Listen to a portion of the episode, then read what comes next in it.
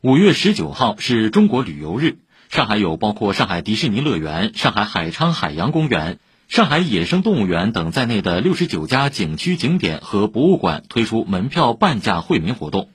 记者昨天从市文化旅游局获悉中国旅游日当天除推出惠民活动及丰富多彩的主题文旅活动外还将专题推介第十届中国花卉博览会和崇明世界级生态岛发布红色旅游主题线路等。